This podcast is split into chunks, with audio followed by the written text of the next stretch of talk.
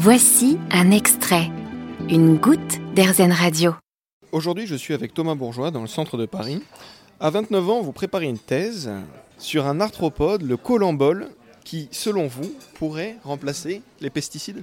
Remplacer, c'est un, terme ambitieux, mais qui pourrait peut-être, euh, dans une certaine mesure, peut-être à terme totalement le remplacer, mais euh, se substituer effectivement euh, à certains pesticides dans les champs de blé, qui, certains pesticides qu'on utilise pour réguler les espèces de champignons.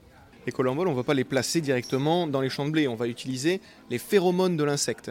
Alors déjà, pour rappel, c'est quoi les phéromones? Alors, euh, une phéromone, en fait, c'est une molécule de communication à distance. Donc, euh, l'idée, c'est que euh, un individu, quand il va vouloir communiquer, on peut communiquer soit avec la parole, soit avec, avec visuellement, soit avec ce qu'on appelle des phéromones. Donc, c'est des molécules qui vont être larguées dans l'atmosphère et qui ont pour but d'être réceptionnées par un autre individu de la même espèce pour transmettre une information. Euh, des exemples assez courants de phéromones qu'on peut voir, c'est par exemple les chats qui se font les griffes sur les, euh, griffoirs et en fait ils lâchent des phéromones pour marquer leur territoire. Ou pareil, votre chat qui, se frotte contre vous, en fait il va poser des phéromones pour dire euh, cette surface ou cette personne est un ami. Ou, voilà, donc l'idée d'une phéromone en fait c'est de pouvoir communiquer une information à distance. Comment vous allez faire pour récupérer ces phéromones? Du coup, moi, je m'intéresse particulièrement à ce qu'on appelle les phéromones d'agrégation. Donc, c'est des phéromones qui, euh, qui envoient le message suivant venez vers moi.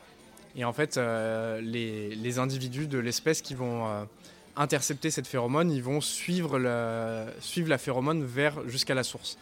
Donc, l'idée pour les colamboles, c'est qu'a priori, en fait, quand ils trouvent une source de nourriture, ils émettent cette phéromone pour que, les autres colamboles viennent manger aussi donc un comportement plutôt altruiste. Et en fait, comment on récupère cette phéromone? Bah Alors c'est un peu compliqué. C'est ce que je suis en train de faire en ce moment. En fait, je mets les colamboles dans une boîte et je les mets euh, sans nourriture ou avec nourriture. Et en fait, après, j'utilise euh, des fibres qui permettent de capter toutes les molécules qui sont en suspension dans la boîte. Donc c'est des fibres, euh, ce qu'on appelle des fibres SPME, donc qui vont accrocher toutes les, toutes les molécules qu'il y a dans, notre boîte qui est fermée. Et ensuite, euh, on fait une analyse de cette fibre, voir tout ce qu'il y a. Donc on obtient des, spectres, donc on obtient euh, des lignes avec des, pics aux endroits où il y a des molécules. Et on compare ces spectres et on essaye de voir en fait quels pics ne sont présents que quand il y a les colamboles et la nourriture. Donc des, pics qui ne sont pas là quand il n'y a que les colamboles et des pics qui ne sont pas là quand il n'y a que la nourriture. Et donc s'il y a un pic qui n'est là que quand on a écolambole et nourriture, c'est un pic qui est issu de l'interaction entre, la nourriture et le colambole. Et donc, a priori, euh, ça pourrait être une phéromone.